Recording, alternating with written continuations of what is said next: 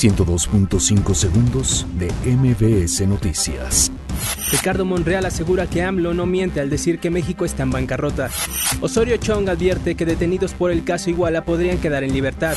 Destituyen a director de ciencias forenses en Jalisco por caso de trailer abandonado con cadáveres. Suman seis muertos tras ataque a balazos en Garibaldi.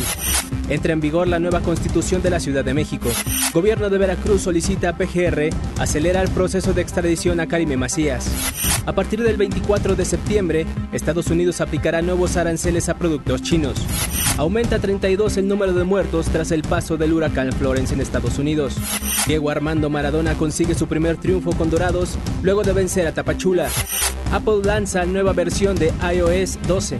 102.5 segundos de MBS Noticias.